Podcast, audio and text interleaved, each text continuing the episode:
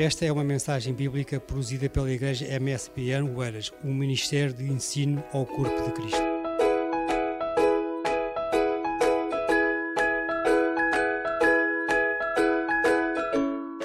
Saúde, amada igreja, com Pai do Senhor, amém? Gênesis capítulo 3, versículo 6. Mulheres escolhidas para esta geração. Aleluias. Quando eu recebi o tema, a primeira coisa que veio na minha, na minha mente é: que geração? Qual é a geração? Mulheres escolhidas para esta geração.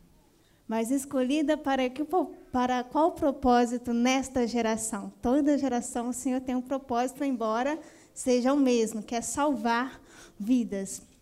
Vamos meditar em Gênesis capítulo 3, versículo 6. Diz assim: E vendo a mulher que aquela árvore era boa para se comer e agradável aos olhos, e a árvore desejável para dar entendimento, tomou do seu fruto e comeu, e deu também a seu marido, e ele comeu com ela. Mas a geração de mulheres que a gente enfrenta, né, vamos dizer assim, que a gente vive, é uma geração de mulheres que corre, que lutam com unhas, dentes e muita garra contra uma inferiorização social com relação ao homem. Mas o que a Bíblia diz? Né? O que, que a Bíblia diz com relação a isso? Qual é a posição estabelecida por Deus, a posição da mulher? Onde ela deve estar? Qual é o seu lugar? Por que isso? Por que lutamos e né, somos influenciados a lutar contra uma inferiorização social com relação ao homem? Muitos acham que a Bíblia é um livro machista, mas a Bíblia não é machista. A Bíblia, ela é a palavra de Deus, ela é a verdade. Né? As Sagradas Escrituras é a palavra de Deus, como diz em João 17, 17. A tua palavra é a verdade. E Deus, ele não é machista, porque Deus não faz acepção de pessoas, como também diz lá em Atos, capítulo 10, versículo 34. Agora reconheço que Deus não faz acepção de pessoas.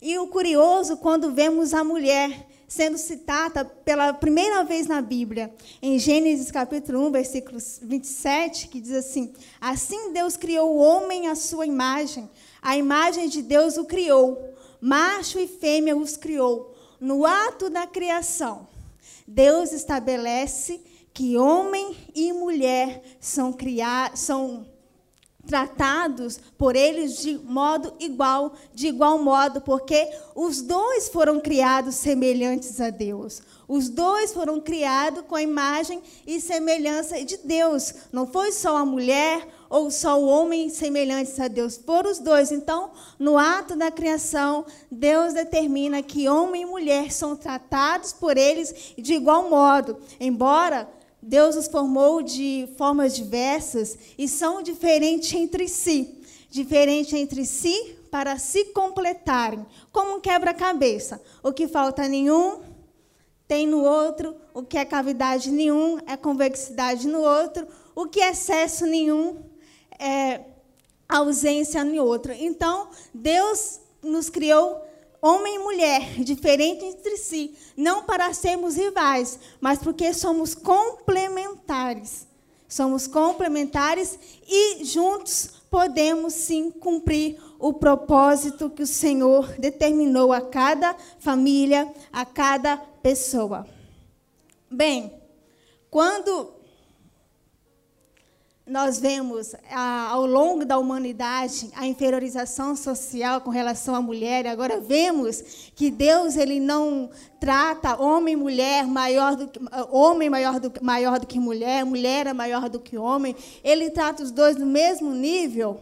Então por quê? Por que, que ao longo da humanidade nós vemos essa inferiorização social, a mulher em um quadrante inferior com relação ao homem em todos os países, em todas as classes sociais? A Bíblia nos ajuda a explicar isso. Em Gênesis capítulo 3, 4 e 5. Diz assim: Então a serpente disse à mulher: Certamente não morrereis. Porque Deus sabe que no dia em que dela comer, se abrirão os vossos olhos e serei como Deus, sabendo o bem e o mal. Vemos aqui a serpente, através do fruto da árvore do conhecimento do mal, vemos ela oferecer a Eva poder, poder de ser igual a Deus. E Eva é corrompida pelo diabo, Eva corrompe o seu marido e Adão, por influência, mas também por voluntariedade e conscientemente também peca. Os dois pecaram, embora a mulher, sim, foi o veículo pelo qual se deu lugar e entrou o pecado no mundo, mas os dois pecaram. E tanto que Deus estabelece juízo para os dois. Não estabelece juízo só para um e para o outro, não. Os dois pecaram, então Deus ele trata os dois de igual modo. Então sim, seria justo com que os dois recebessem recebessem juízo. Bem, e quando o pecado entra no mundo, entra a injustiça, entra a desigualdade, entra a iniquidade. E o que é iniquidade?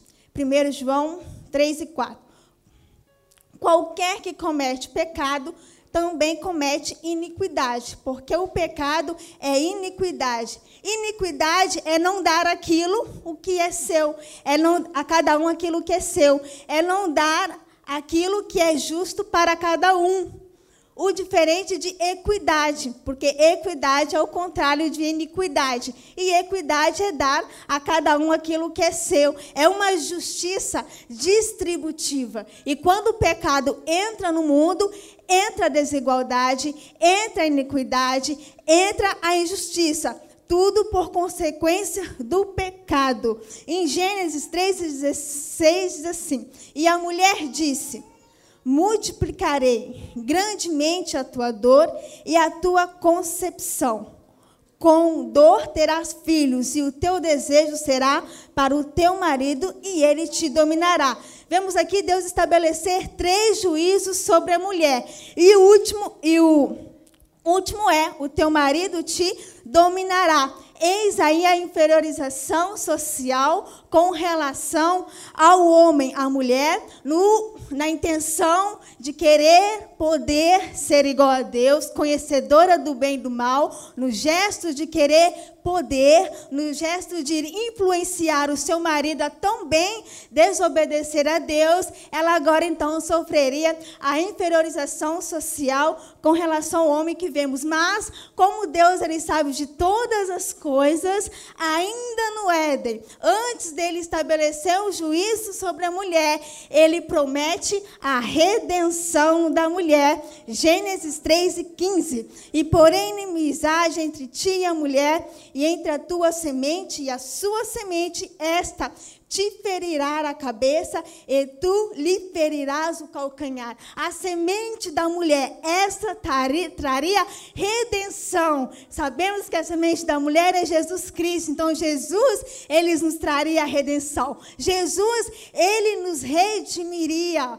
A redenção da mulher não está na sua emancipação, não está nas suas, nos seus ativismo feminismo, não está nos seus supostos tipos de trabalhos em que, relevantes com relação à sociedade, não está também nos tipos de família com que elas designem para que elas mandem. Não, a redenção da mulher, a restauração da mulher, a remissão da mulher está na semente da mulher, está em Jesus Cristo, algo que aconteceria diante da impossibilidade humana. O diabo usou a mulher como veículo para que o pecado entrasse do mundo, mas ainda no Éden, Deus promete usar a mulher como veículo para que a redenção entrasse no mundo, não apenas para a remissão da mulher, mas também de toda a humanidade. Aleluia. No livro de Lucas, vemos isso se cumprir. Capítulo 1, no versículo, nos versículos 26 ao 38. Vemos o anjo Gabriel visitar Maria na cidade de Nazaré. O anjo diz que Maria foi escolhida por Deus para cumprir o seu propósito divino, para cumprir o seu propósito de salvação. Ela seria a mãe do menino Jesus, que, que seria um Salvador. Anjo Gabriel também diz é que ela era bendita entre as mulheres, uma mulher agraciada por Deus. Maria é o exemplo da mulher redimida, porque assim que ela concebe Jesus em seu ventre, ela recebe a graça de Deus, ela recebe a bênção de Deus, e Jesus veio para isso. Jesus veio para também abençoar as mulheres, para também dar graça às mulheres. E Maria, quando recebe Jesus dentro do seu ventre, concebe ele dentro dentro do seu ventre, ela recebe a bênção, a graça do Senhor. E somos abençoadas, somos agraciadas quando de fato recebemos Jesus dentro de nós. Maria, ela concebeu Jesus e, claro, em um determinado tempo, ela deu a luz. Como nós, assim que nós recebemos Jesus, em um tempo também, né, gente, não muito distante, começamos a exalar aquilo que está dentro de nós, começamos a exalar Jesus, começamos a exalar essa luz, porque somos luz neste mundo e essa luz é Jesus. Então, quando de fato recebemos Jesus dentro de nós, nós exalamos essa luz, nós damos a luz a Jesus que estamos neste mundo para sermos luz. Então, quando o anjo Gabriel visita Maria, dizendo que ela era bendita entre as mulheres, dizendo que ela era agraciada por Deus, ela é um exemplo da mulher redimida, uma mulher que foi restaurada por Deus, porque recebeu Jesus dentro de si. Mas alguém pode pensar, tudo bem, eu testemunho aquilo que está dentro, tá, eu testemunho fora aquilo que está dentro, mas nem tudo que parece é. Para o espiritual, a Bíblia nos ensina em 1 Coríntios, capítulo 2, versículo 15, que, versículo 11 primeiro, porque qual dos homens sabe as coisas do homem, senão o espírito do homem que nele está? Assim também, ninguém sabe as coisas de Deus, senão o espírito de Deus. Versículo 15. Mas o que é espiritual discerne bem tudo, e ele de ninguém é discernido. Se temos o Espírito de Deus, sabemos discernir entre aquelas coisas que são e aquelas coisas que não são do Espírito de Deus. Por quê? Porque temos o Espírito de Deus dentro de nós. Jesus ele veio para nos completar. Jesus ele veio para nos restaurar. Jesus ele veio para nos redimir. Ele veio para buscar e salvar aquilo que se havia perdido. Ele veio remir, ele veio restaurar aquilo que por causa do pecado se perdeu. No capítulo 16 do Evangelho de João, vemos Jesus a se despedir dos seus discípulos. Vemos Jesus já indo para o Pai.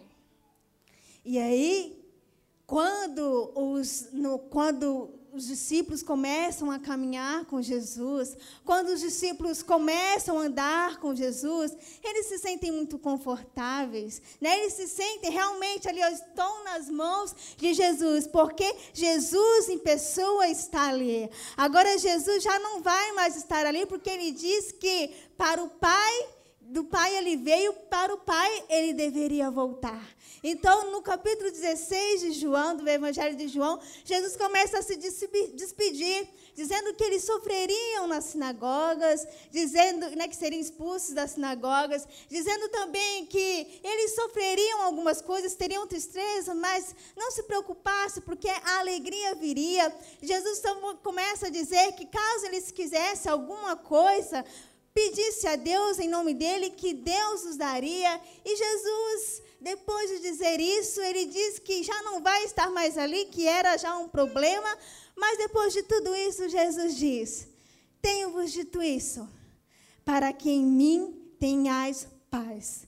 João, versículo, João capítulo 16, versículo 33.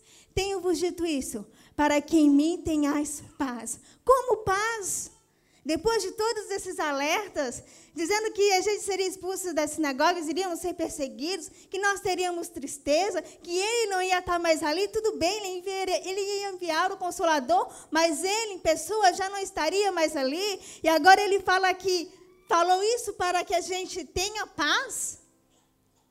A prova, irmãos, que a paz de Deus não é a paz do mundo. A paz que Jesus nos dá não é a paz que o mundo entende como paz. O próprio Jesus nos diz isso. João capítulo 14, versículo 29. Deixo-vos a paz. A minha paz os dou e não vou lá dou como o mundo dá. A paz que o mundo entende por paz é a ausência de guerras, a ausência de problemas, a ausência da fome, a ausência de dificuldade, a ausência de dívidas, a ausência de dificuldades. É a paz que o mundo entende como paz. Mas a paz que Jesus nos dá, a paz que Jesus nos oferece, é a paz bíblica, né? no sentido hebraico da palavra shalom, que é a completude, comunhão, quitação preenchimento. A paz que Jesus nos oferece é a paz completude, que é o sinônimo da palavra plenitude. Então é esta paz que Jesus ele nos oferece. Então o que, que Jesus estava querendo dizer? Tenho-vos dito para que em mim sejam Sejam completos. Tenho-vos dito isso, mesmo que vocês passem por tudo isso, mas em mim vocês se completarão. Mesmo que vocês passem sofrimentos, passem perseguições, mesmo que vocês acham que vão estar só, mas em mim vocês serão plenos. Em mim vocês tenham paz. Em mim vocês se preencherão. E realmente, quando verdadeiramente, quando por completo nós entregamos as nossas vidas para é, Jesus, entregamos as nossas vidas, todos os nossos problemas, os nossos, as nossas, os nossos familiares, a, as nossas angústias, tudo, tudo, tudo dentro de nós, por completo, sem faltar nada. Então, Jesus, ele por completo nos preenche. Só somos preenchidos por Jesus. Só somos plenos em Deus quando, re, quando realmente, irmãos, completamente entregamos tudo nas mãos de Deus, deixando que Ele não faça a minha vontade, mas sim a sua vontade.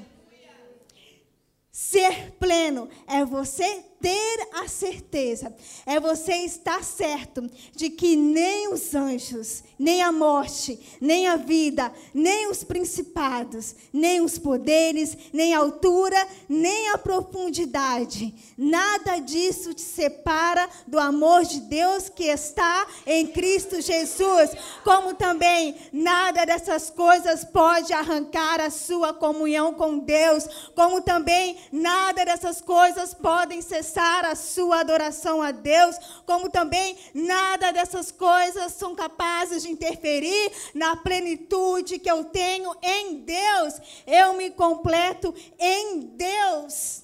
Somente Deus pode me preencher.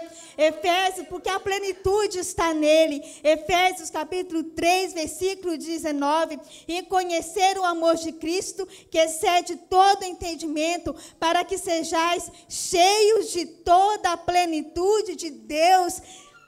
Conhecer no, no, original, no, no, original grego é experimentar. É necessário experimentar o amor de Cristo. É necessário eu conhecer o amor de Cristo. Reconhecer o amor de Cristo mostrado na cruz do Calvário. Amor que nos, nos liberta do pecado. Amor que nos consola. Amor que nos transforma. Amor que nos cura. Amor que nos restaura. Amor amor que nos redimiu, amor que nos salva. Aleluia! Amor que nos leva para o céu. Quando nós reconhecemos, quando nós experimentamos este amor de Jesus, amor provado na cruz, então passamos a buscar a plenitude, passamos a experimentar o amor de Deus e então vivê-lo e em seguida aos poucos, conforme a sua renúncia, conforme você vai abrindo o seu coração para Deus. Então Deus ele vai entrando. Se você abre todo, Deus entra tudo. Se você só abre metade, é, é, é aos pouquinhos. Então é importante que nós nos abrimos com, por completo ao Senhor, caso se nós quisermos ser plenos em Deus. Gênesis 3,16 o versículo que nós lemos inicialmente. Multipliquei, multiplicarei grandemente a tua dor e a tua concepção, concepção. E com dores terás filhos. Agora vamos partir para o momento de algumas conscientização, outras recordação, outras conscientização e recordação. Bem, o primeiro juízo que Deus lançou à mulher foi a multiplicação das suas dores. E as dores de parto, são duas dores que nós vemos aqui. Multiplicarei grandemente a tua dor e a tua concepção, e com dores terás filhos. Então, no momento mais sublime da mulher, ela teria a sua dor multiplicada. E claro que as dores que o Senhor, que foi um juízo que o Senhor lançou sobre a mulher, não é apenas as dores de parto, a mulher, por sua hipersensibilidade e por sua fragilidade no mundo, no mundo de pecado, no mundo hostil, ela sofreria mais. Até porque na mulher o sentimento prevalece sobre a razão, enquanto no homem, lógico, racional, prevalece a razão prevalece sobre o sentimento. Mas a mulher em sua gestação, ela aprende como também influencia alguns comportamentos que são essenciais a uma pessoa que está em busca de uma vida plena em Deus. Na verdade, irmãos, quando a mulher ela se engravida, aliás, não é só a mulher que engravida. Todos nós nos engravidamos. Seja homem ou mulher, pode estar grávidos. Calma, presta atenção. Como assim? Simples. Nós nos engravidamos de sonhos, nos engravidamos de objetivos, nos engravidamos de desejos, nos engravidamos de vontades. Tudo isso nós geramos dentro de nós a fim de dar à luz, a fim de receber essa conquista. Mas até que isso, esse momento chegue, imagine. Então, vou fazer uma pergunta, irmão. Qual que é a sua gravidez? De que, o que, que você está gerando dentro de você. Você, eu também. Vamos precisar de um ensinamento muito importante, já eu já quero pedir aos irmãos, porque nesse tempo eu vou precisar um pouquinho mais esticar com relação aos outros, mas eu vou correr. Mas, irmãos, nós precisamos de um ensinamento que é uma qualidade divina. Precisamos da paciência, principalmente na gestação. Se a mulher na gestação, ela não tem paciência, ela aprende. E ela influencia isso. Então, para quem não tem, já começa a adquirir comigo mesmo, né? Aí sentado mesmo, me ouvindo, alimentando. Mas foi Deus que deu, viu, irmãos? Eu acredito. Em nome de Jesus. Então, o que, então, vamos lá. Todos nós engravidamos de algo, mas para conceber precisamos de um dos ensinamentos que é a paciência, uma qualidade divina. E o que é a paciência? Não desanime. A paciência é derivada de uma palavra latim, passion, que quer dizer sofrer. Paciência, o que é, então, paciência no, no dicionário português? Paciência é suportar os sofrimentos, suportar as situações adversas, é também perseverar, permanecer. Então, quando falamos em paciência, falamos em suportar o sofrimento. Paciência, uma qualidade divina, em Números 14, 18, que diz: O Senhor é longânimo né, e grande em beneficência, longanimidade, o quarto fruto do Espírito, que também quer dizer paciência. Salmos de número 40, o salmista Davi nos diz: Esperei com paciência no Senhor e ele se inclinou para mim. E ouviu o meu clamor, tirou-me de um lago, de um lago horrível, de um charco e de lodo, pôs os meus pés sobre a rocha e firmou os meus pés. Vemos aqui Davi a ponto né, de morrer. Ele estava em uma situação desesperadora, mas ele esperou o momento do Senhor, ele aguardou o momento do Senhor, ele suportou aquela situação, suportou aquele sofrimento, conformou-se com aquela circunstância, sabendo que Deus a alteraria, mas até que Deus firmasse os seus passos, até que Deus desse a ele estabilidade, Davi, ele aguardou no Senhor. E essa atitude de aguardar a ação de Deus nas nossas vidas, que se chama paciência. Porque a plenitude, irmãos, ela exige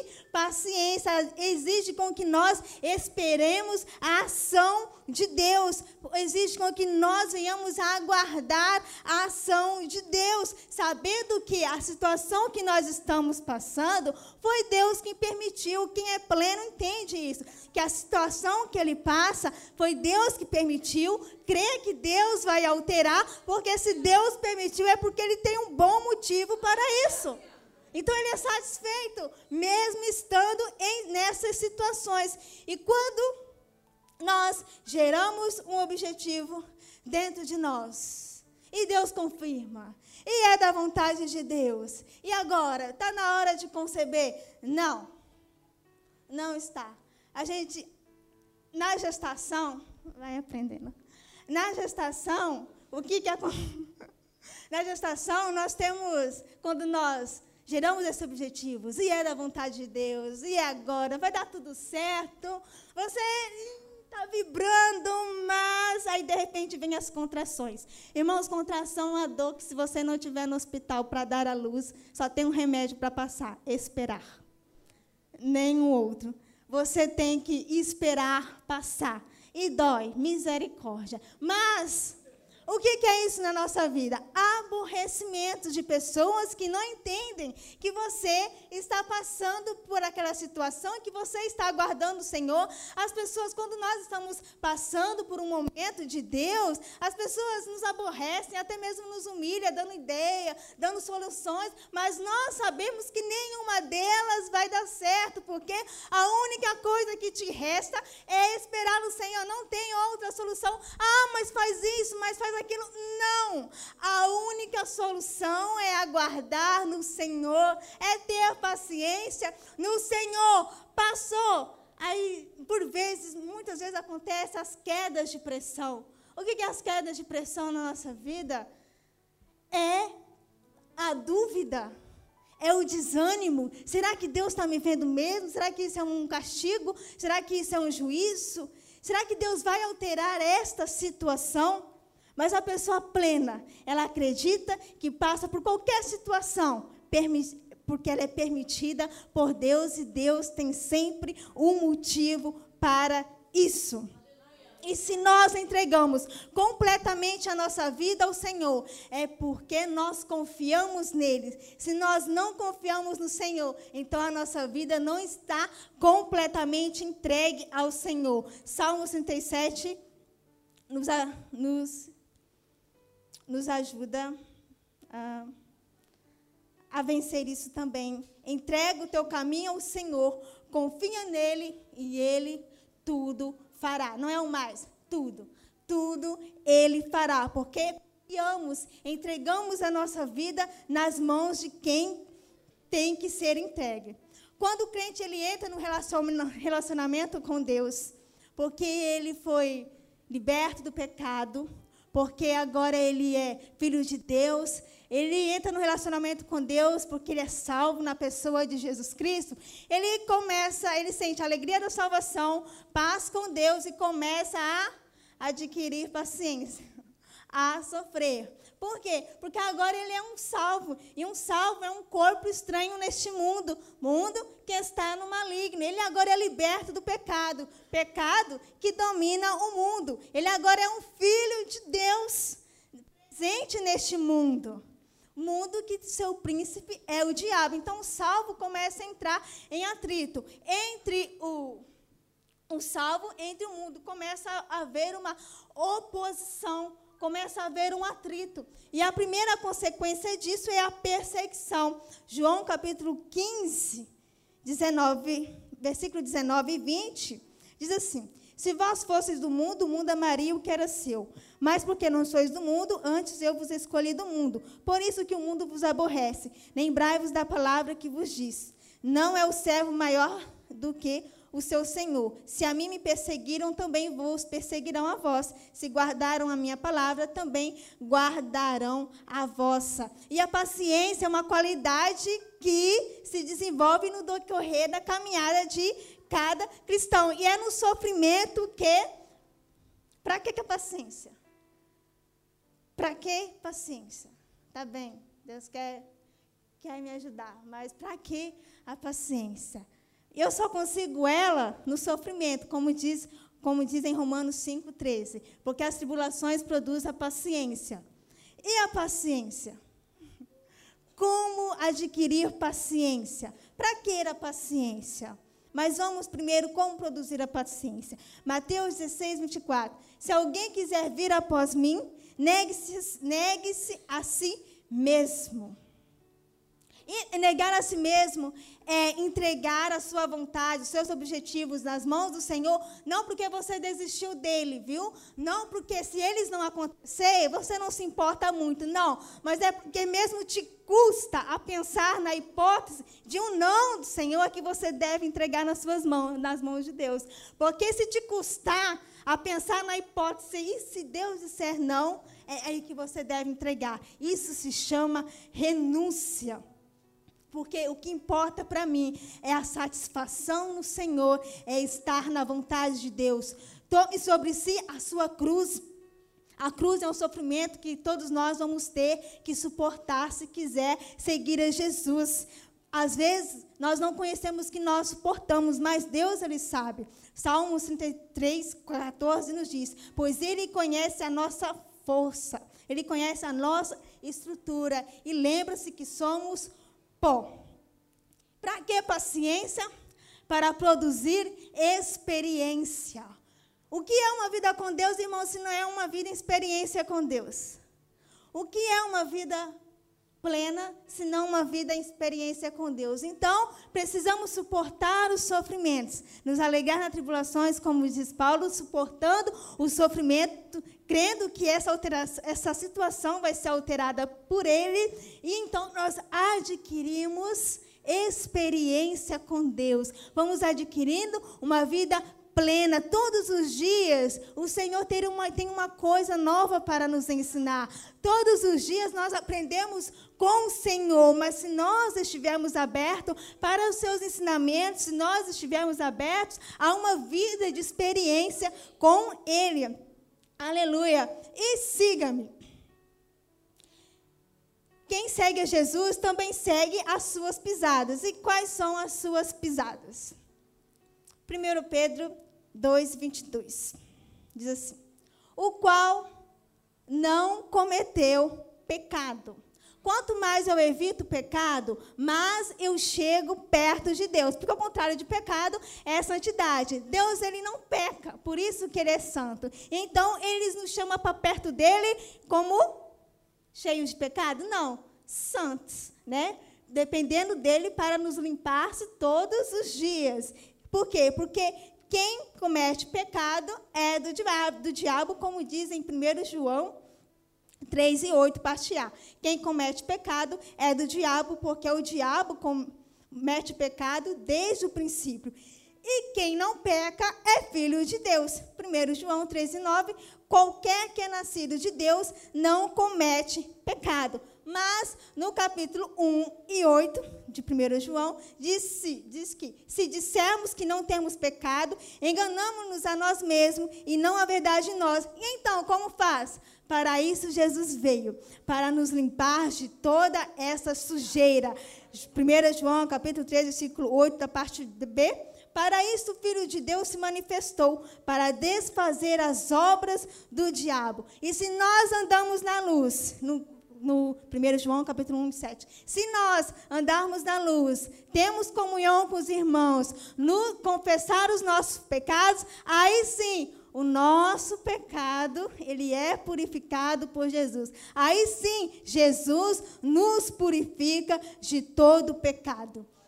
Segunda pisada, 1 Pedro 2, 22, no qual não cometeu pecado, nem na sua boca se achou engano. Na minha boca não pode se achar engano.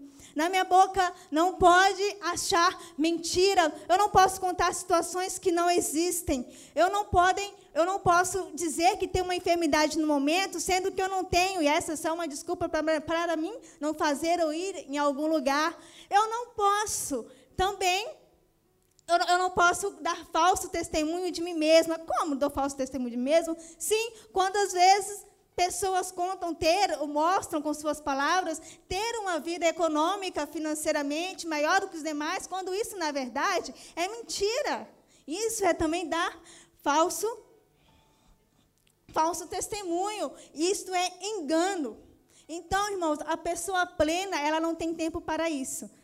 Por quê? Porque as pessoas só fazem isso, só dão falso testemunho de si mesmo, só mentem.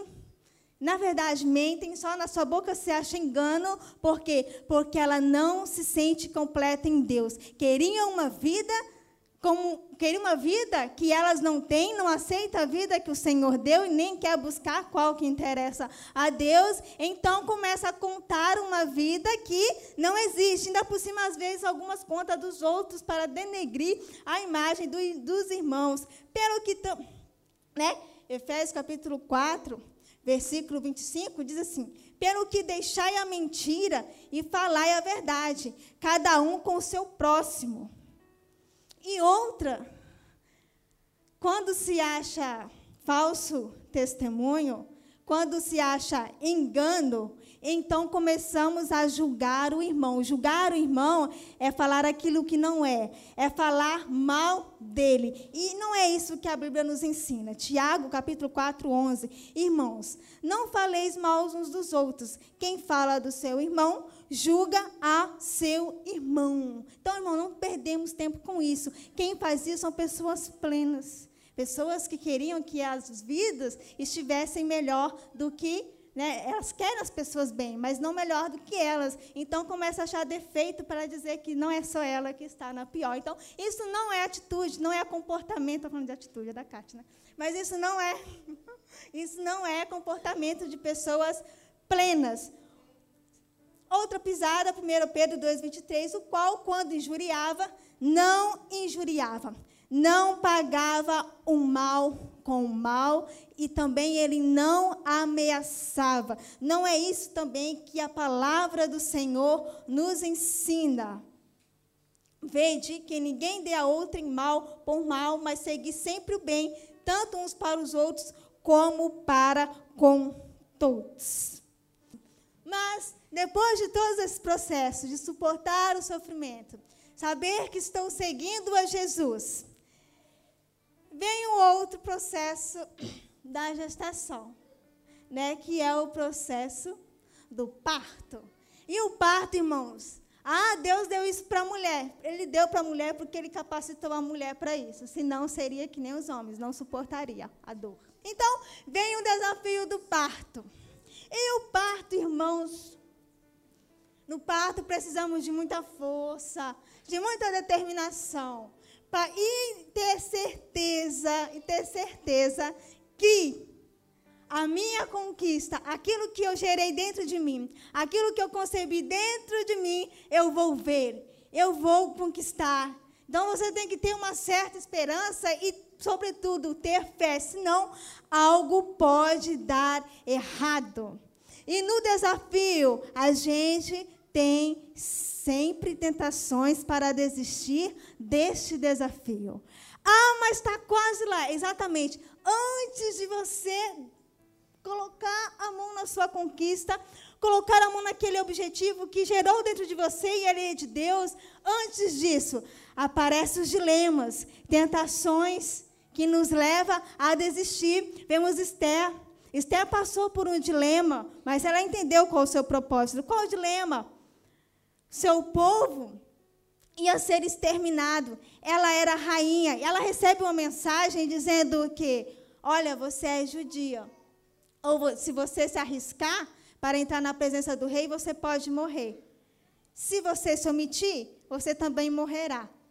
Então, ela entra em um dilema: o que eu faço? Entro na presença do rei, me arrisco a morrer, ou me omito? Quem sabe, sendo rainha, Deus, é, o rei pode me poupar. Mas ela entendeu o propósito de Deus, então ela se arriscou mas dependendo do milagre de Deus. São desafios que acontecem, mas nós só superamos, só superamos eles quando nós entendemos o propósito de Deus, talvez um desafio para você é ser perseverante em oração. Talvez um obstáculo para você é conciliar, realmente isso é difícil, trabalho, casa, igreja. Talvez desafio para você é se comportar como uma mulher casada. Talvez desafio para você é ser responsável no seu trabalho, nos trabalhos da igreja.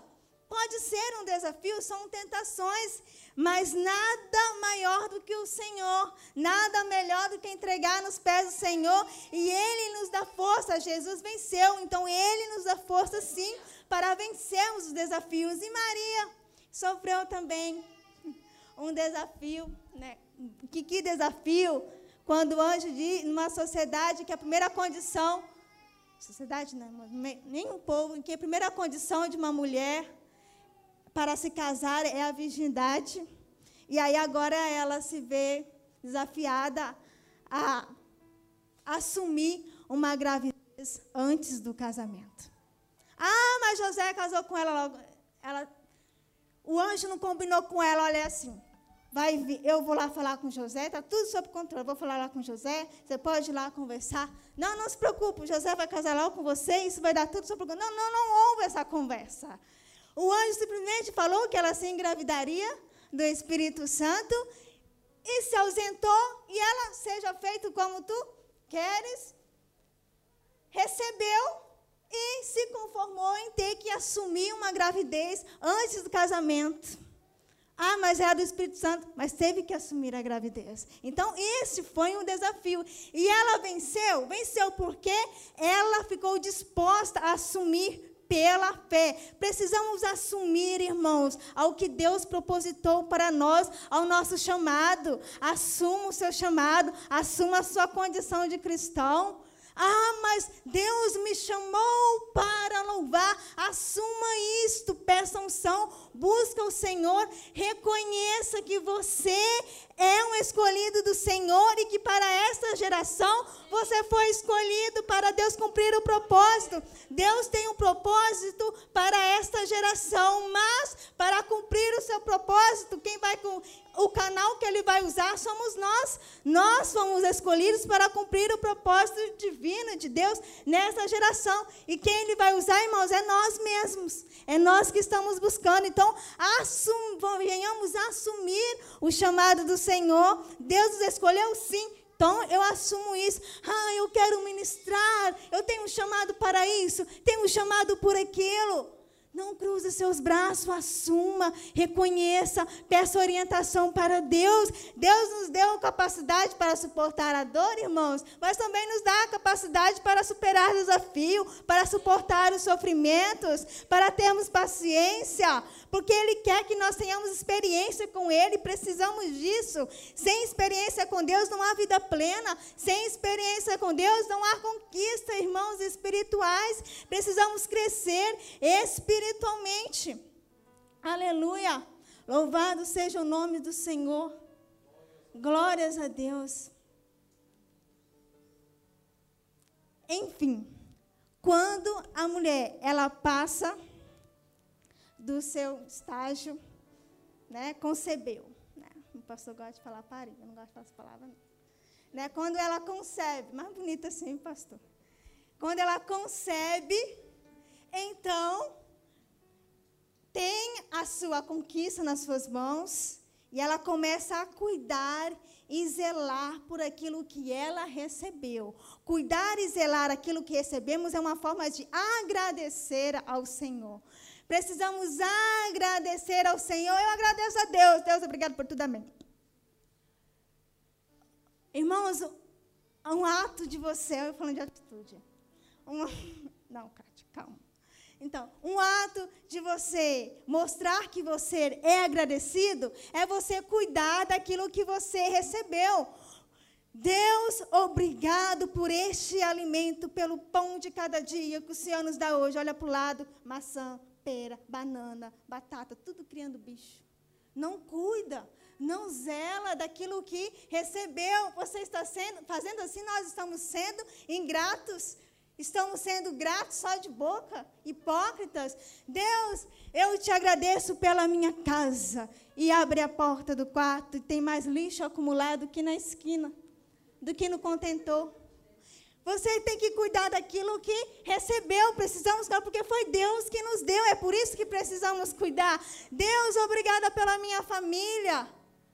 O filho se enxuga em toalha rasgada, dorme em lençol manchado, come e bebe em vasilhas de plástico, enquanto os cristais e as coisas em condições, está tudo lá, intocado, caso as visitas aparecer. Irmãos, quem é que te guarda, quem é que te, que, que te ajuda ali a superar os momentos difíceis, ver suas lágrimas? São os seus, da sua família. Cuidamos dos nossos. Porque cuidar da família é até uma orientação de Deus. Ó. 1 Timóteo 5,8. Mas se alguém não tem cuidado dos seus, e principalmente dos da família, negou a fé e é pior do que o infiel. Então, sejamos agradecidos ao Senhor com as nossas ações. Mostremos de verdade, Deus, obrigado pelos irmãos que o Senhor colocou, pela igreja que o Senhor me deu. Obrigado, Senhor, irmãos. Não demora muito. Língua para trabalhar para o diabo. Misericórdia. Irmãos, então nós precisamos ser agradecidos a Deus. E tudo isso, irmãos, não é porque é questão de espiritualidade, não. É por questão de caráter mesmo. Cuidar da família, não falar mal dos outros, é lutar por uma vida plena, ter paciência também, suportar o sofrimento, não pagar o mal com o mal. Isso são coisas que não é apenas de pessoas que estão buscando uma vida plena em Deus, mas também são pessoas que têm caráter, isso é mais por questão de caráter. Então, precisamos valorizar esses princípios que estão na palavra de Deus para começar a querer subir um nível mais alto com o Senhor. Amém? Amém. Louvado seja o nome do Senhor. Posso orar? Então, vamos orar, irmãos. Eu quero orar pelos irmãos. Orem por mim também. Aleluias. Glórias a Deus. Oremos. Senhor, nós te agradecemos, a Deus. O Senhor sabe. O Senhor, o Senhor conhece o nosso coração. O Senhor entende, conhece que nós estamos sendo gratos de verdade neste momento. Obrigada pela tua palavra. Obrigada, Senhor, porque o Senhor tem nos ajudado, porque o Senhor nos escolheu. Obrigado porque o Senhor nos consola. Quando estamos em situações que ninguém pode passar por nós, e sabemos que aquilo nós precisamos passar, e o Senhor está conosco. Obrigada, Senhor, porque nos momentos mais difíceis, o Senhor esteve conosco. Obrigado porque o Senhor nos capacitou para suportar tantas adversidades tantas perseguições que nós lutamos por amor do teu nome. Lutamos porque queremos ter uma vida plena com o Senhor. Obrigada, Senhor, porque tu és fiel. mesmo que nós somos falhos, às vezes não conseguimos cumprir o propósito que nós dissemos, mas o Senhor permanece fiel. Obrigada, Senhor, por cada pessoa que está aqui nesta noite, por cada pessoa que está nos ouvindo e vai ver esta mensagem, vai ver o culto, a tua palavra. Edifica o Senhor, que essa pessoa venha buscar a plenitude, a completude em ti. Ah, Senhor, se nós sabemos, se nós soubéssemos, ó Pai, que ser plenos em ti, se nós soubéssemos que sermos completos em ti, faríamos sempre a tua vontade. Não te, não te aborreceria. Senhor, nos ajuda a cumprir o teu propósito. Se muitas aqui não sabem qual é o propósito que o Senhor a deu, a leva a conhecer o propósito. A leva, Senhor, a conhecer a tua vontade. A leva, Senhor, a saber qual foi o chamado. Qual, para que, que o Senhor a escolheu mas sabemos que estamos aqui é porque somos escolhidas. E o Senhor tem um motivo para isto: é impactar essa geração com a tua palavra, é impactar a geração com a mensagem do Evangelho, é sermos impactados pela mensagem da salvação, para sermos salvos, para sermos libertos do pecado. Aleluia! Louvado seja o nome do Senhor, glórias sejam dadas a Ti. E o Senhor é tão bom conosco que ainda temos mais. O Senhor ainda tem mais para nós. Mesmo não merecendo, o Senhor ainda nos dá mais de ti. Então o Senhor nos preserva na tua presença. Não nos deixa desistir. Nos ajuda cada vez mais a adquirir paciência. Nos ajuda, Senhor, porque sempre temos lutas. Sempre temos dificuldade e precisamos de paciência para isso. Precisamos saber suportar essas, as adversidades, mas na tua presença. Não ficar triste porque aquilo que eu quero não é da tua vontade, mas ficar feliz, Senhor, porque a tua vontade está sendo feita em mim. E aquilo que acontece comigo é permissão do Senhor. E o Senhor vai alterar essa situação ou não. Mas, sobretudo, seja feita a tua vontade. Em nome do Senhor Jesus nos capacita para o teu propósito, porque esta geração precisa da mensagem da salvação. Obrigada. Amém.